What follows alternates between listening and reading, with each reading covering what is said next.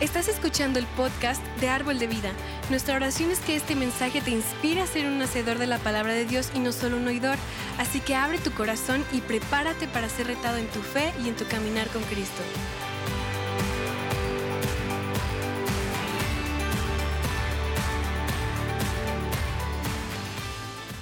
Uh, y espero que esta serie te haya, animado y ayudado. Y como, como todo en la vida, si las cosas van a cambiar, ah, tienes que hacer algo más que, escuchar. ¿Verdad? Tenemos demasiados uh, en la iglesia y uh, tienes que poner en práctica lo que has aprendido. Bien importante, como cualquier cosa, no solamente los principios de Dios, pero cualquier cosa en la vida. Y, pero una familia, un matrimonio, no se vuelve saludable y fuerte automáticamente, sin ningún esfuerzo. ¿Cuántos saben eso?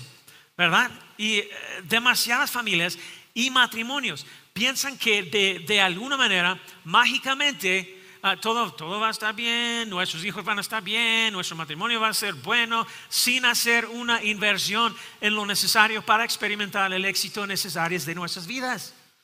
No funciona así. No podemos ser matrimonios y familias en piloto automático, no funciona. Y durante esta serie hemos cubierto muchos temas diferentes, ah, eh, como el, matrimonio y cómo crear a nuestros hijos, disciplinar y, esas cosas, muchas cosas. Y para muchos de nosotros ha habido momentos en, nuestra familia en, en los que nuestros hijos no siguen un buen camino en la vida. O tal vez nos enfrentamos a situaciones que nunca esperábamos o que nunca pensamos que enfrentaríamos. ¿Sí o no? Y yo sé, de, desilusiones, ah, no sé para ti cuáles, son, pero tal vez una llamada de la escuela, ah, tal vez una llamada de la policía, tal vez sea la llamada de un amigo familiar que le dice algo que, que te rompe el corazón por completo sobre tu hijo. Y tal vez sea ese momento en el que descubres lo que tu hijo realmente ha estado haciendo y tú no lo sabías te han ocultado cosas, te han mentido, sea lo que sea. Y hoy vamos a hablar sobre lo que sucede cuando nuestros hijos ah, hacen cosas que desearíamos que no hicieran. Y entonces yo sé que muchas veces nosotros, cada uno de nosotros probablemente tenemos nuestras historias de, eso, ¿verdad? Y quizás nosotros soy la, historia. Y pero yo quiero decir esto, mira, no, ah, yo sé que hemos hablado de varias cosas, Tocando el tema de matrimonio, niños y, familia y todo eso. Pero durante esa serie, espero que no estás sintiendo como ah, desanimado. Ah, no, mira, no se desanime, no se sienten mal, no se sienten como fracasados si, si no has tenido éxito con tus hijos o, quizás las decisiones que ellos están tomando, a veces como papás, eh, eh, nosotros sentimos mal como fracasos. ¿Alguien más? Solo, solo nosotros, mi esposa y yo. Entonces, uh, eh, sucede.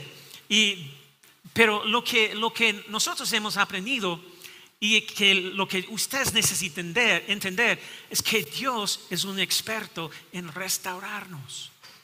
¿verdad? Restaurar la familia, restaurar el matrimonio, en, darnos oportunidades para mejorar las cosas. Y nunca es demasiado tarde. Nunca es demasiado tarde con Dios.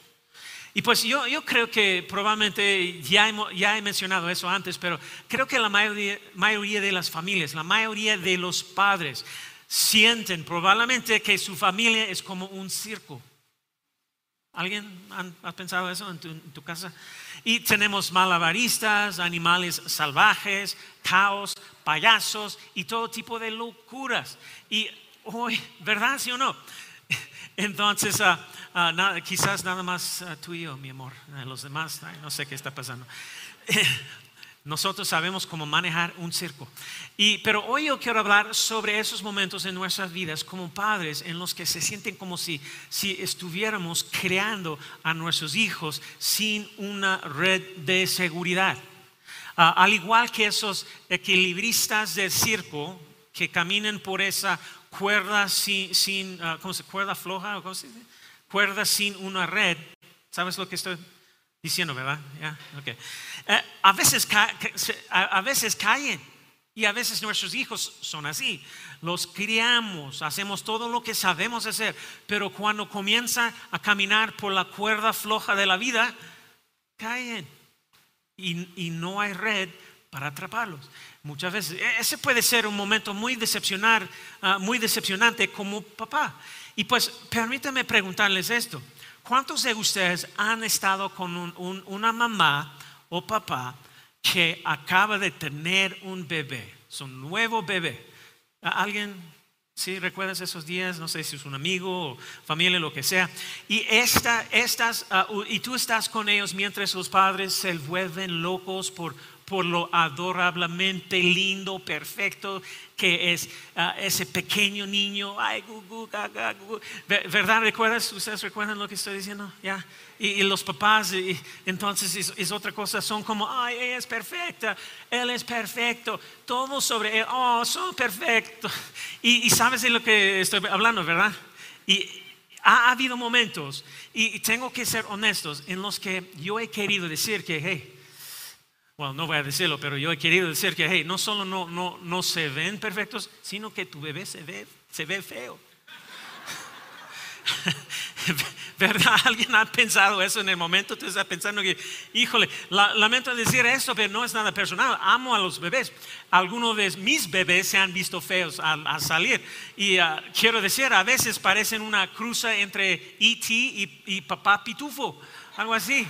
Dios mío, ¿qué? Pues, espero que eso va pero los padres están, ay, mi bebé es perfecto, ay, y cosas así. Y no solo nuestros bebés no son perfectos, sino que también debemos entender que son pequeños seres humanos pecadores. Y al igual que nosotros, nacemos con una naturaleza pecaminosa.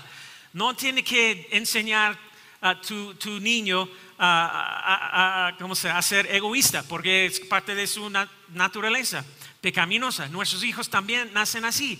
Y de hecho la escritura nos dice en el libro de Romanos capítulo 3 versículo 2, 10 ah, y 12, dice, así está escrito, no hay un solo justo, ni siquiera uno, ni siquiera tu pequeño perfecto. Y la Biblia nos dice, ¿cuántos se han descarriado? ¿Qué dice? Todos se han descarriado, no hay nadie que haga lo bueno, no hay un solo, uno solo. Nuestros hijos no solo no son perfectos, sino que son pecadores. Y con toda seriedad, ninguno de nosotros mira en ese momento, mira ese pequeño bebé y piensa, ay, tal vez algún día mi bebé crezca y tenga perforaciones en todo, el cuerpo, perforaciones en todas partes, en todo el cuerpo, todo perforado. Nunca pensamos que, que ah, acabarán convirtiéndose en esclavos de la pornografía. Nunca pensamos que nuestros hijos se volverán adictos a las drogas o alcohol, ¿verdad? No sé ustedes, pero yo recuerdo haber sostenido a cada uno de mis bebés y en ese momento estoy muy, muy concentrado en ese pequeño tesoro precioso que tengo en mis manos. Y yo recuerdo mirarlos y preguntarme, me pregunto, ¿qué, ha planeado Dios para mi niño, mi niñito o para mi hijita? ¿Qué, qué va a hacer Dios con ellos? ¿Verdad? ¿Alguien más ha pensado eh, eso? Y pero déjame decirte lo que nunca pienso mientras estoy sentado sosteniendo a mis bebés. Nunca pienso o nunca he pensado que, ay, quizás algún día te, te lleva a un anexo rehabilitación. No piensas cosas así, ¿verdad? Y mientras, mientras abrazaba a, mis niñas, mis hijas, nunca pensé que, ay, tal vez, algún día te quedas embarazada de adolescente.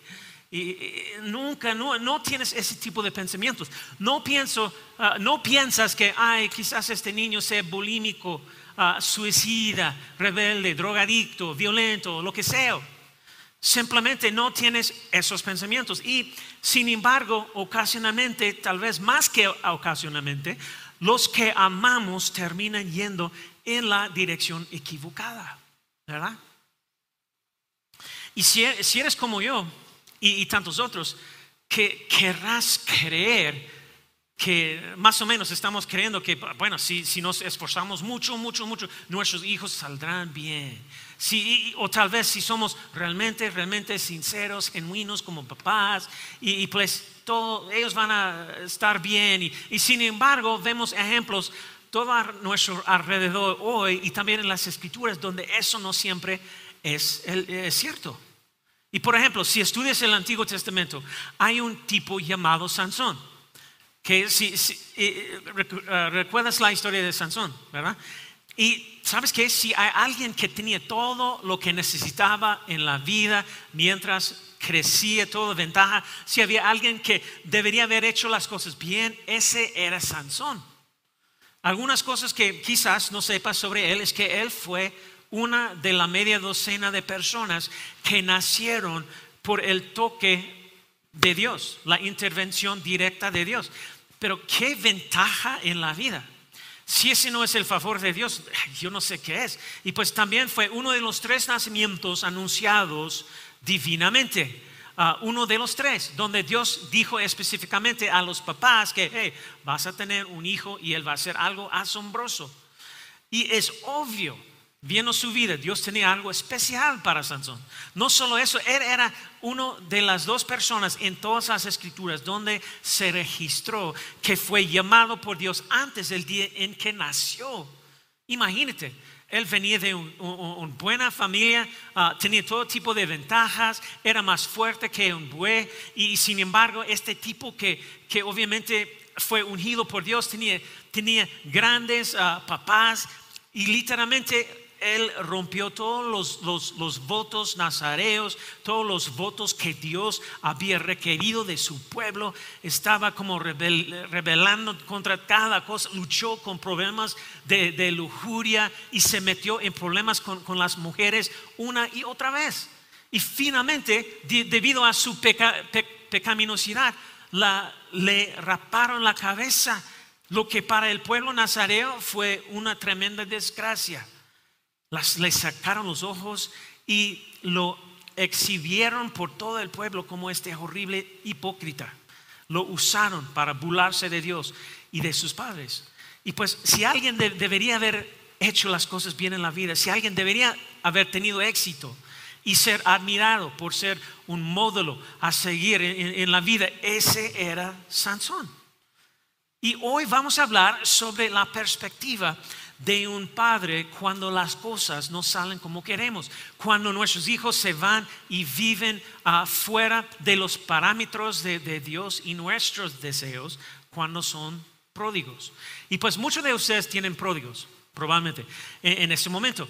Y otros de ustedes algún día quizás va a tener un pródigo, probablemente. Y en esas temporadas de dolor, soledad, ah, vacío, pánico y dolor, si estás sufriendo, aquí hay algo que podría, que podría darte ánimo y eso es que Dios entiende el dolor de un padre.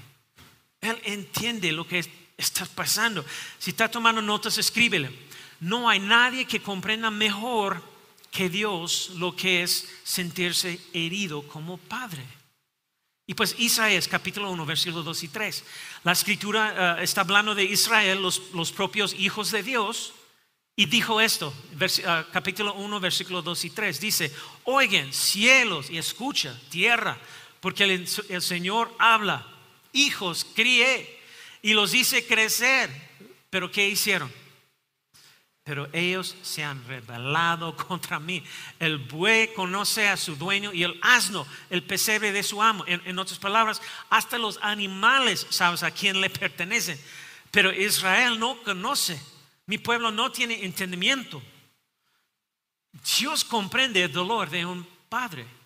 Y pues ahora, piensen lo que hizo Dios. Porque si alguien que es perfecto es Dios, ¿no? Es, el Padre perfecto. Y tomó a Adán y Eva y los puso en el ambiente perfecto, el paraíso. Y él dijo, hey, ve, sé fructífero, multiplica, somete la tierra, domina sobre ella. Ah, ustedes están desnudos, ten muchos hijos, disfruten del jardín. Solo, solo hay una regla. Come de cualquier árbol que, que quieras, pero no comas de ese. Recuerda la historia. Les dio una regla. ¿Y qué pasó? Ellos se rebelaron contra eso. Y entonces, ¿qué hizo él? Él los, disciplinó, ¿verdad? Corrección motivada por el amor, como ya hemos aprendido en, en, el último mensaje. Y eh, básicamente está como, hey, Adán, ¿sabes qué? Vas a trabajar duro todo el día para el resto de tu vida. Eva, vas a tener que someterte a este hombre y cuando tengas bebés vas a gritar muy, muy fuerte. Y luego les permitió afrontar las consecuencias de su propio pecado. ¿verdad? Y si estudias el libro de jueces, verás que Dios permitió que Israel enfrentara las consecuencias de su pecado. Ah, ya hemos hablado de eso. Eso es lo que haces si eres un buen padre, ¿verdad? Y está haciendo lo que tiene que hacer para ser un buen papá. Pero Israel siguió tomando malas decisiones.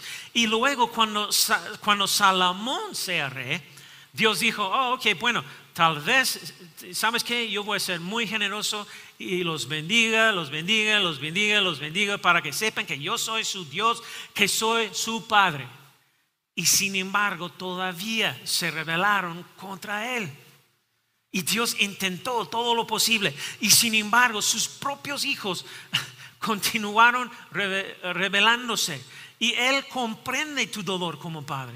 Ustedes saben, eh, ustedes saben nuestra historia, yo creo. Yo he mencionado varias veces partes de nuestra historia. Y eh, nosotros tenemos seis hijos, ¿verdad? Y somos una familia bendecida. Es, lo que mi confesión cada día. Y, y tenemos de ella, mía y nuestra. Y esto podría sorprenderte al saberlo, pero mis hijos no son perfectos. ¿Verdad? Tuvimos los mismos desafíos que tú. A veces eran, nuestros hijos eran buenos, a veces eran malos. Y, ah, luego estaba la, penúltima hija, Erin. Ella estaba con nosotros nuestro primer año aquí en México, con nosotros. Y era, ella, Erin, ella era un nivel de maldad que pocos niños alcanzan en la vida como súper mal. le, dije que miran el servicio porque iba a hablar de, ella. Te amo, Aaron, te amo. pero creo que, honestamente, a veces nosotros pensamos que, Dios usó a Aaron para humillarnos o quizás para castigarnos. No, sé, no hemos decidido. Y, ah, pero no pensé que íbamos a sobrevivir a Aaron. No estoy, no estoy exagerando. No, no te preocupes, ella ya Ah, ella cambió, estoy muy orgulloso de ella hoy, se ha convertido en una mujer increíble, ella tiene un esposo increíble, pero criarla fue como una película de Star Wars, un episodio de Star Wars. Estamos haciendo todo lo posible para mantenerla alejada del lado oscuro de la fuerza. En serio, mi mamá siempre estaba diciéndonos que, hey, Jeff está cosechando porque eres, Aaron es como tú. Y es verdad, yo era hijo terrible de un pastor. Y honestamente no sabíamos qué camino tomaría a veces Luke Skywalker o Darth Vader. Entonces fue, y durante varios años, ella realmente nos empujó y, desafió y tuvimos que, tuvimos que trabajar con ella, trabajar con ella. Y muchas veces nos preguntamos, y probablemente muchos de ustedes han tenido la misma práctica o pregunta. No, nos preguntamos que qué estamos haciendo mal. ¿Cómo es que no se está volviendo como Luke Skywalker? ¿Por qué sigue yendo al lado oscuro de la fuerza? Y ella, ¿alguien más sabe lo que está diciendo? sí, los honestos no quiere admitirlo porque ah, tu adolescente está a, tu lado. Ah. O ya he escuchado de los papás de Carla y es otra historia. pero ella nunca fue, ella, ella nunca fue una mala niña, pero, pero de todos nuestros niños a veces era, ella era la más rebelde, era la más desafiante de todos nuestros niños. Y ah, estoy, estoy ah, muy agradecido de que ama a Dios y, y le apasiona ayudar a, a, los otros y ahorita ah, tiene un buen trabajo trabajando con niños en una escuela con niños de, ah, necesidades especiales. Y pero bueno, bueno, nuestros hijos no siempre toman las mejores decisiones en la vida.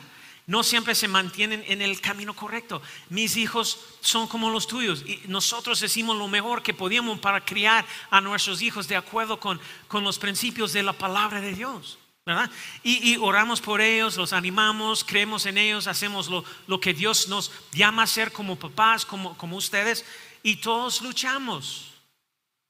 Hacemos lo mejor que, podemos, pero a veces nuestros hijos se descarrían y siguen en, un mal camino en la vida. Y yo recuerdo cuando mis hijas, mis hijos eran como adolescentes, 15, 16, 17. Quizás no, no debería decirte eso porque ustedes van a pensar que nosotros somos locos como papás. Pero en un momento u otro, uno o dos de ellos se, se, como, se escapaban de la casa por la noche y salían corriendo por el vecindario con sus amigos a, las 2, 3 de la mañana.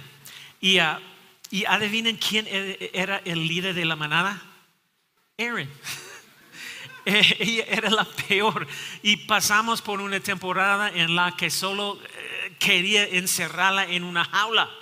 Yo estaba considerándolo. Y, pero de hecho se, puso tan mal que, ah, eh, no sé si, si bueno, ya, ya admité eso en el primer servicio, pero chistoso.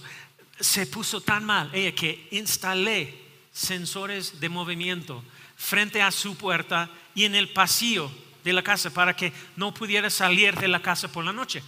No exagero, en serio.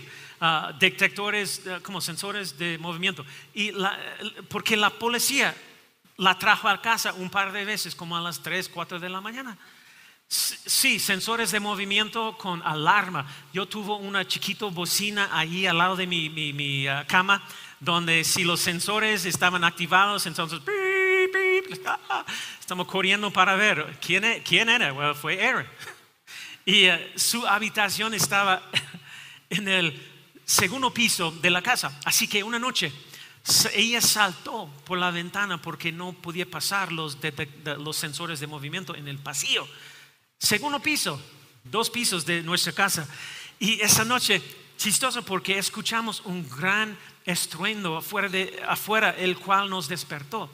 Así que salimos corriendo y, la encontramos saltando ah, por, la calle. No estoy bromeando, una pierna saltando por escapar, porque lastimó su tobillo y, fue eh, hinchado muy grande y, negro y eh, todo. Entonces, ay Dios mío.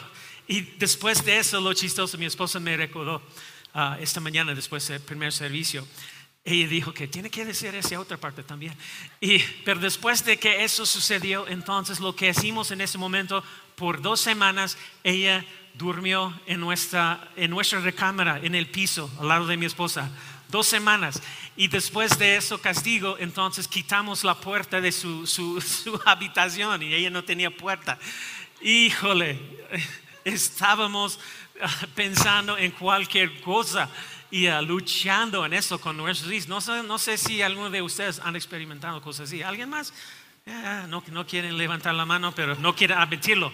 Las cosas locas que han hecho para proteger tus, tus niños, ¿verdad? Entonces, ay, Dios mío, no sé si es una mala cosa compartir eso o no. Y, pero bueno, aprendimos algunas lecciones valiosas durante ese tiempo de nuestra vida como padres. Y tuvimos algunos momentos desgarradores, pero hicimos lo que la palabra de Dios dijo que hiciéramos. ¿Y qué haces tú cuando tu propio hijo se aparta de las normas de, Dios y de las tuyas? Estamos hablando de pródigos. Y ahora, para aquellos de ustedes que tienen un hijo pródigo, conocen el dolor. Tú sabes, otros de ustedes pueden tener, no sé, un amigo que tiene un hijo pródigo. Yo tengo un amigo al que amo profundamente, que le, que le ha dado la espalda a Dios y a los demás. Es un, es un hijo pródigo y ha herido profundamente a su familia. Algunos de ustedes tienen familiares así. Otros de ustedes tienen un cónyuge que es un pródigo en ese momento. Y pues, ¿qué hacemos cuando alguien a quien amamos huye de Dios? Y pues esta mañana vamos a comenzar o vamos a leer también Lucas 15, versículo 11 a 13, cuando Jesús contó una historia sobre un hijo pródigo y el increíble amor de su, su padre. Mira lo que dice Lucas 15, versículo 11. Jesús añadió, cierto hombre, cierto hombre tenía dos hijos y el menor de ellos le dijo al padre, padre, dame la parte de la hacienda que me corresponde. y él les repartió sus bienes. No muchos días después, el hijo menor, juntándolo todo, ah, partió. ¿Dónde? A un país lejano, ¿verdad? Lo que dice. Y eso es lo que hacen los pródigos. Tal vez tenga, tenga un hijo pródigo que se, ha dirigido a un país espiritual lejano, quizás. Y ellos están diciendo como, ¿sabes qué? Todo eso de Jesús, este cristianismo, ya no, me convence. Voy a ir a hacer mis propias cosas, voy a explorar, la vida, no voy a aceptar eso solo porque mamá y papá dicen que es verdad. Y comienzan a dirigirse a un país espiritual lejano, diferente. Otras veces es un país moral lejano ah, mamá, papá, tienes esas reglas y dices que eso es correcto, pero, pero ¿quién dice que tienes razón? Ah, quiero, quiero hacer esto, yo quiero hacer eso, no tengo que estar casado para vivir con mi novia o lo que sea, cosas así. Un país moral, lejano. Entonces, eso es lo que hizo este hijo en, las escrituras, esta historia de pródigo. Y ahora, si está tomando notas, cada vez, cada vez que veas a un pródigo, casi siempre verás tres características comunes de alguien que ha huido de Dios. Y pues, número uno es, los pródigos son increíblemente egocéntricos, ¿verdad? Están tan enfocados en sus necesidades y deseos. Ah, bueno, eso es lo que quiero hacer, no me preocupa por ti, no me interesa, olvídense, eh, aquí es a donde voy, así es como lo voy a hacer, así que olvídalo, no me importa lo que piensas, es todo sobre mí. ¿Verdad? otra característica, los pródigos piensan que conocen todas las respuestas. Y esa es una de las cosas que odio. Yo, e, esto me irrita tanto y sé que para la mayoría de los padres que tienen mucha experiencia de vida, y sabiduría, nos enfurece cuando llega nuestro chico, nuestro niño de 15 años y básicamente dicen, ah, mamá, papá, ¿no sabes nada?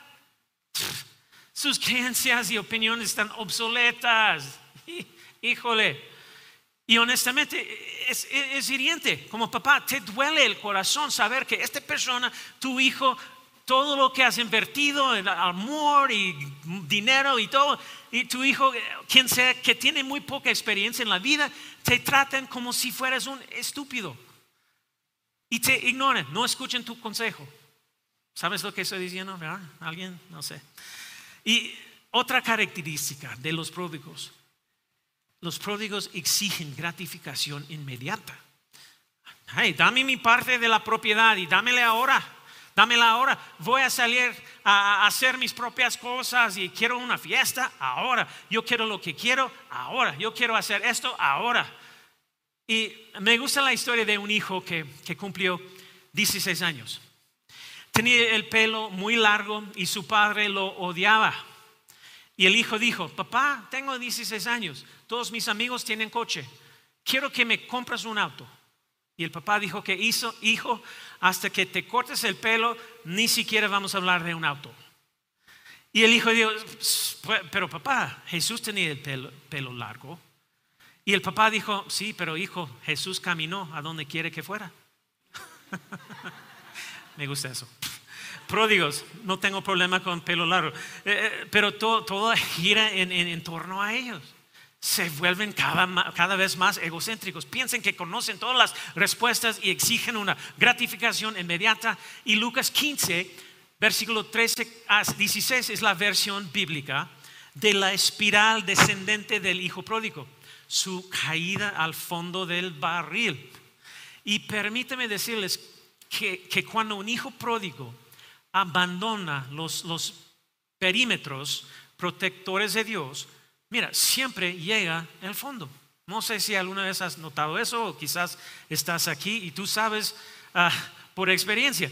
Y eh, algunos de ustedes, yo sé, son, son, quizás son pródigos ahora en ese momento. Y el pecado es divertido y divertido por un tiempo, sin duda. ¿Y uh, cuántos pueden, eh, están de acuerdo que el pecado está divertido por una temporada? ¿Sí o no? ¿Ya? Nadie quiere levantar la mano. Entonces, ah, eso significa que, no, no, fue. El pecado divertido por una temporada, ¿verdad? Y si no fue divertido, pues no lo estabas haciéndolo correctamente. Entonces, ok, bueno, lo siento. Pero, pero no te engañes. Ya sea hoy, mañana, la semana, la semana que viene, el mes que viene, el año que viene, las consecuencias del pecado te encontrarán. ¿Verdad?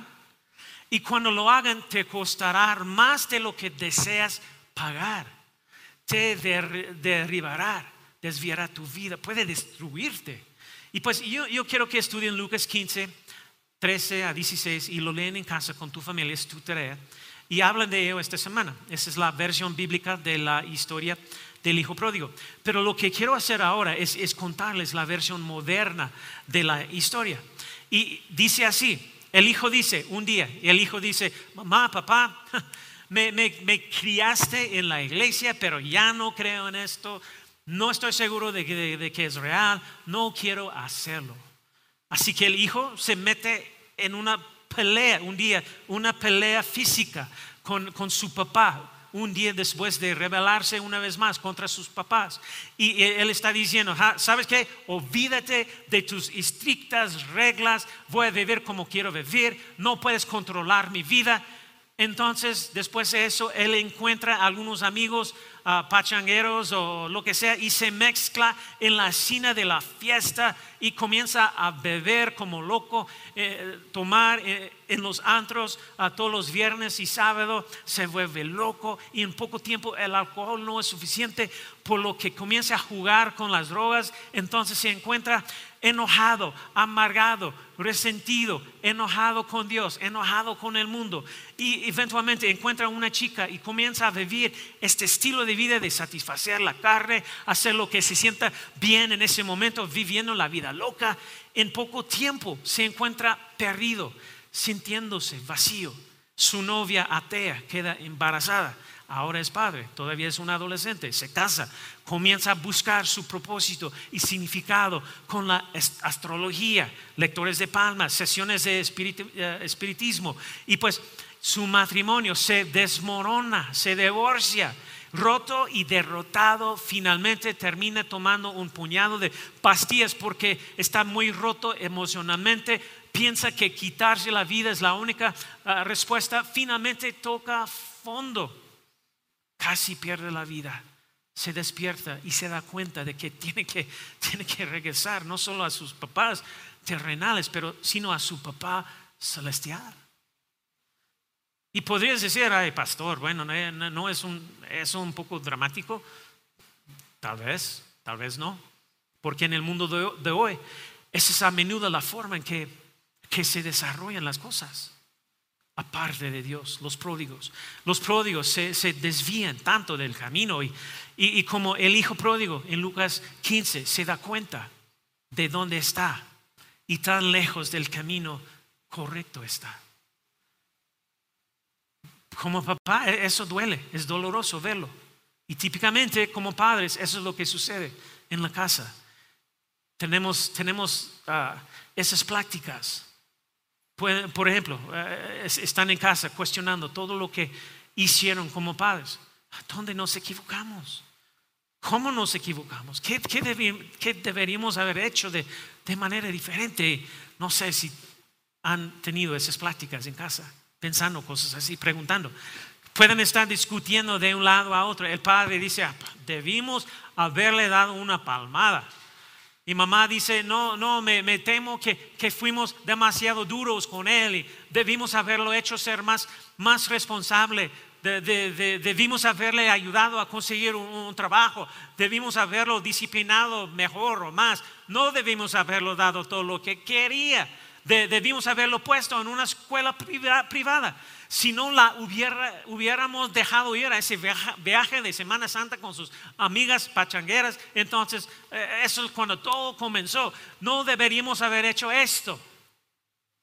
No sé si alguien aquí ha tomado esas preguntas, lo que sea. Lo que sea. Y padres, aquellos de ustedes con un hijo pródigo, permítanme decirles ahora mismo que mira, que no es todo culpa suya eh, no sé si, si, cómo se sientes eh, eh, con eso, porque muchas veces nos culpamos a, nosotros mismos acerca de todo eso. Y sí hay cosas malas que podemos, todos podríamos haber, haber hecho las cosas mejor. Pero no podemos asumir toda la culpa cuando ellos luchan. Y Dios es, en, última instancia, quien los ayuda a ser exitosos. Y Dios es, en última instancia, quien puede sacarlos del problema en el que se encuentra. No, mira, no se, no se castiga a sí mismo. Entonces, si tienes un hijo pródigo, un hijo, hija, un amigo, familiar, cónyuge, lo que sea, ¿qué haces? ¿Cómo se llega a ellos? Y bueno, veamos tres pensamientos bíblicos. ¿Cómo llegamos a nuestros pródigos? Lo primero es, este es nuestro punto de partida. Lo primero es oración sin cesar. La oración es el punto de partido. Y me gusta, me gusta esta oración que expresó Pablo en Colosenses capítulo 1, versículo 9 10. Esta iglesia estaba en Colosas, le estaba yendo muy bien ahí y Pablo les dijo eso. Colosenses capítulo 1, versículo 9 10 dice, por esta razón, también nosotros, desde el día que lo supimos o oímos, no hemos cesado de hacer qué? Orar por ustedes. Pidiendo o pidiéndole a Dios que haga, haga qué? Que sean llenos del conocimiento de su voluntad en toda sabiduría y comprensión espiritual. ¿Por qué hacemos esto? Para que anden como es digno del Señor, haciendo en todo lo que le agrada, dando fruto en toda buena obra y creciendo en el conocimiento de Dios. ¿Qué hacemos? No dejamos de orar. ¿Por qué? Para que su vida esté en sumisión al Señor Jesucristo y le agraden en todos los sentidos. ¿Están conmigo? Porque muchas veces, y quizás está pensando, a ah, orar, pues, sí, yo sé. No, hay muchas cosas prácticas que nosotros podemos hacer. Si no estoy descontando otras cosas, pero sabes que nuestro punto de partida, esa es una ah, buena oración que necesito orar sobre tus pródigos ahorita.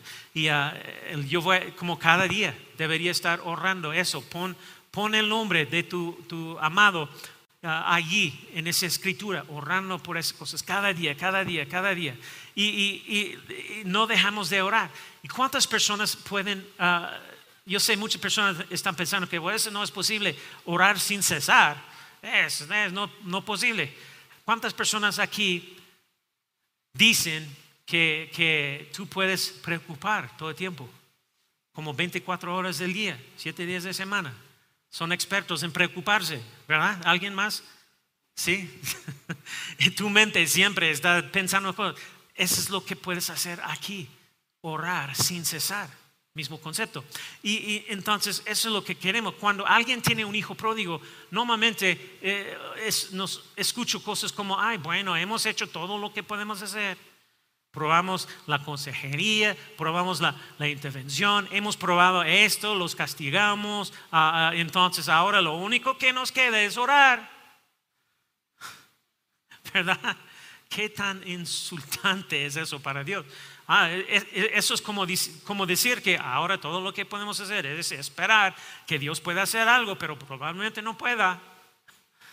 Y nuestra primera línea de ataque es la oración. No estoy hablando de no estoy hablando de una especie de oración como, como cortés y, segura de la escuela dominical, sino de tipo de oración en la que estás en tu rostro con todo lo que hay en ti, clamando, Dios, yo sé que puedes, yo sé que puedes, no lo veo posible, pero sigo creyendo. Haz lo que tengas que hacer con mi hijo, Dios. Tráelo a casa, o lo que sea, con autoridad. ¿Están aquí? Y pues es hora, ¿sabes qué? Es hora de ser agresivos en la oración, en lugar de jugar con el diablo, con nuestra familia. ¡Ay, diablo! No, es hora de ser agresivos en la oración. ¿Qué horas? ¿Qué, es lo que podemos orar?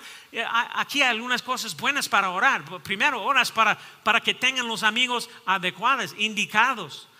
los amigos que, que, son positivos, que son una influencia buena en sus vidas. Eh, como amigos que aman a Dios mejor. Podemos orar que saca a los amigos equivocados, trae a las personas indicadas, ah, que, ama, que ama a Dios, rodéalo de gente que ama a Dios. ¿Y sabes qué más puedes orar? Oras para que los atrapen cuando sean culpables. ¿Tiene sentido eso? Oran que, que, la, como la, verdad, que, que la luz va a iluminar las áreas en su vida donde ellos están escondiendo las cosas. Y están conmigo, creo que mis padres deben haber orado eso todos los días por mí. Dios, haz lo que sea necesario. Necesitamos saber qué está pasando. Revela ah, lo que está sucediendo. Y Dios, si tiene que tocar el fondo, haz lo que sea necesario con mi hijo, como mi cónyuge, lo que sea, empieces con una oración sin censar. Número dos, tienes que tener paciencia sin fin en esa situación. Gálatas 6, 9 nos dice, no nos casemos de hacer el bien, porque a su debido tiempo, ¿qué? Cosecharemos. Si nosotros, ¿qué? Si no nos damos por vencidos. Paciencia, paciencia, paciencia, paciencia. Y el padre de este hijo pródigo, cuando su hijo llegó a casa, Mira el versículo 20 de Lucas 15. Lucas 15, ah, 20 dice, levantándose, fue a su padre. Cuando todavía estaba lejos, su padre lo vio. Eso es importante. ¿Qué significa eso? Eso, eso indica que el padre estaba en, no sé, en las afueras de la ciudad o en las afueras de su propiedad, todos los días mirando, pensando, ay, quizás hoy sea el día, quizás hoy es el día, estoy, voy a esperar, voy a esperar. Todos los días miraba al horizonte para ver si, si, si ese día vería regresar a, a, su hijo. Y el padre nunca, nunca, nunca, nunca, nunca, nunca, nunca se rindió. Y nosotros tampoco, tampoco deberíamos hacerlo. El padre no lo exilió ni lo rechazó. Ah, bueno, este, este no es hijo mío, no puedes actuar así y esperarse un hijo mío.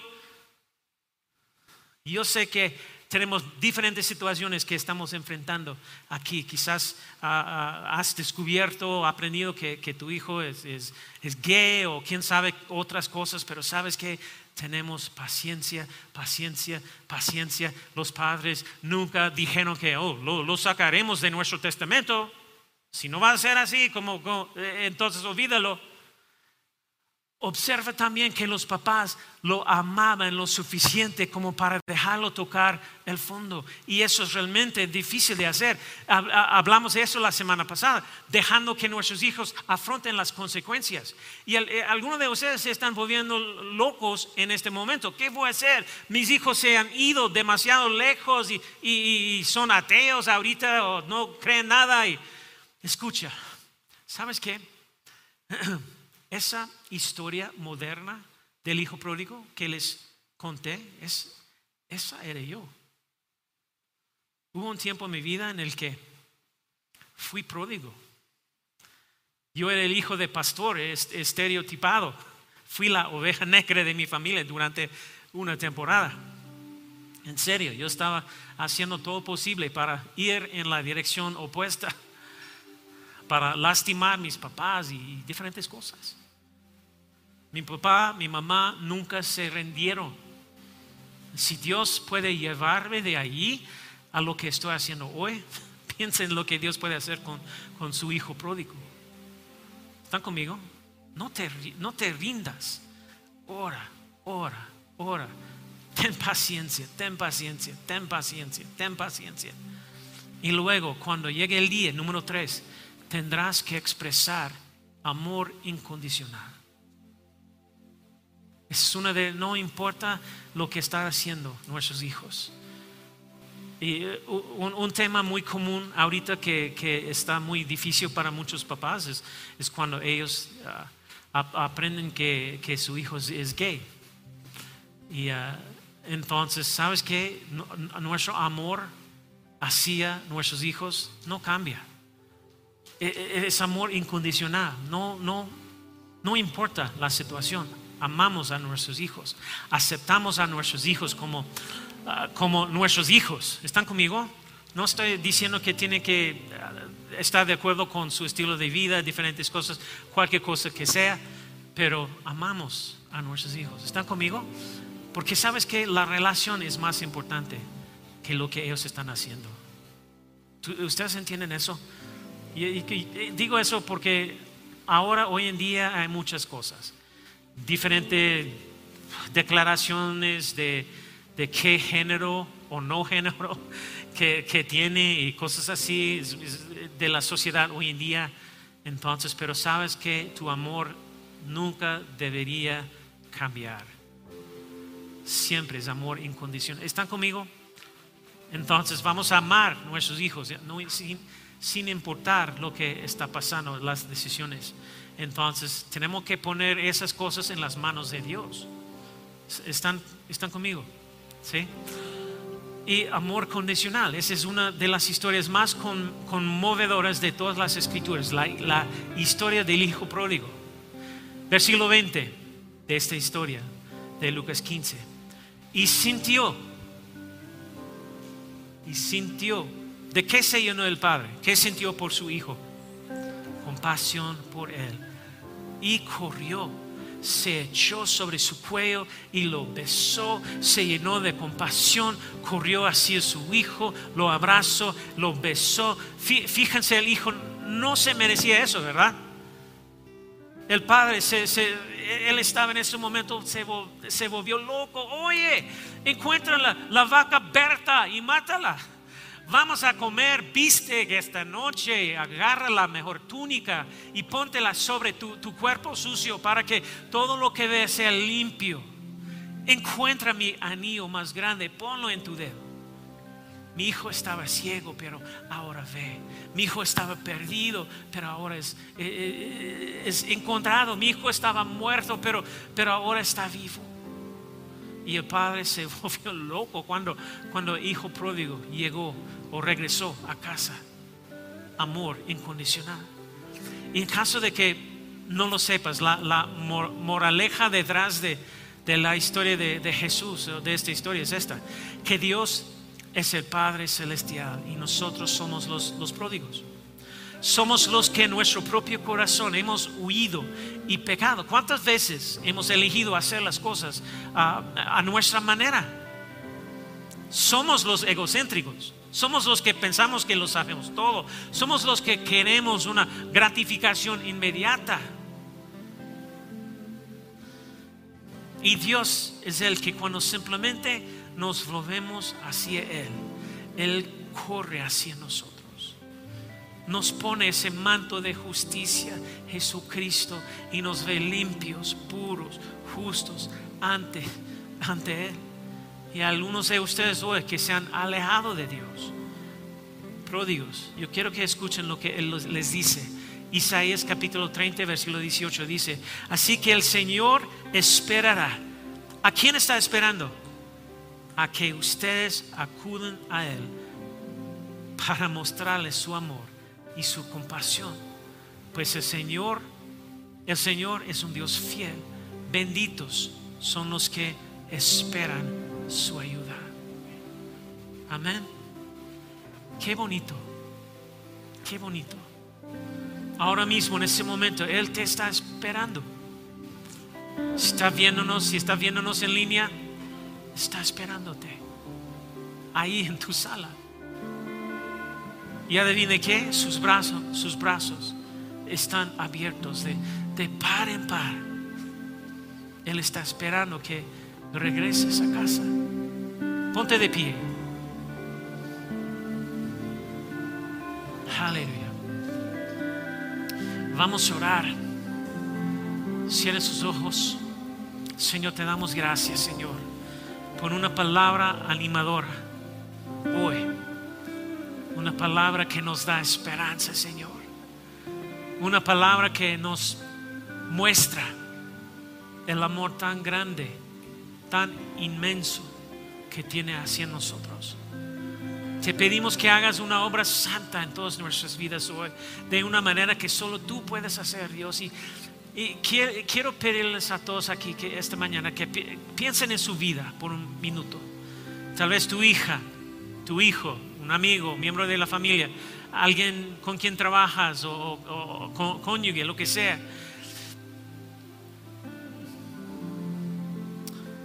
quizás está pensando en, esa persona que necesita, que son pródigos y necesita regresar a Dios esta mañana. Y tú estás pensando que quiero orar para que el hijo pródigo llegue, llegue, regrese a casa con todo en mí, Dios. Quiero orar y creer que tú puedes hacerlo. Si eso es lo que está pensando ahorita, nadie está mirando, pero levantaría tu mano ahorita. Levantarías tu mano. Tienes las personas en tu vida ahorita. Levanta la mano. Levanta la mano. Muchas manos. Quizás está viéndonos en línea también y manda un emoji con tu mano arriba. Pastor, tengo personas en mi vida que son pródigos. Muchas personas.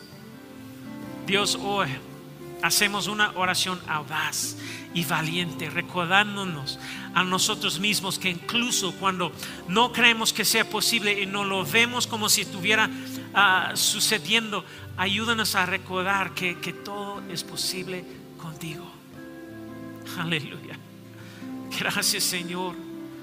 Gracias Señor por perseguir los pródigos en nuestra vida.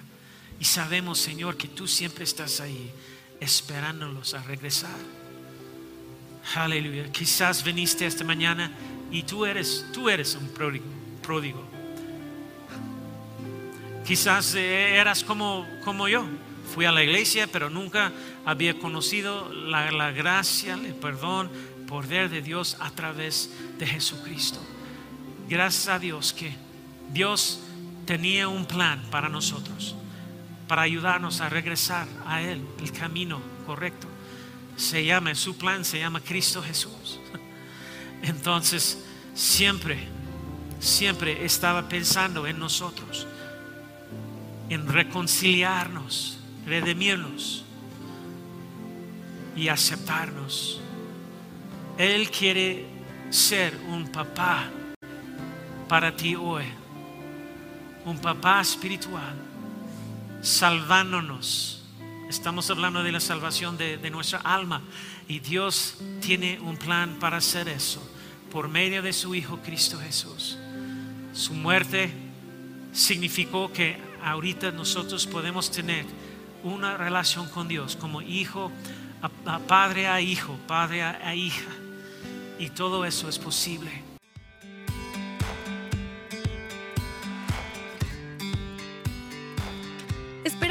Hayas disfrutado de esta palabra. Puedes encontrar más mensajes e información sobre nuestra iglesia en www.arboldevidaleon.com.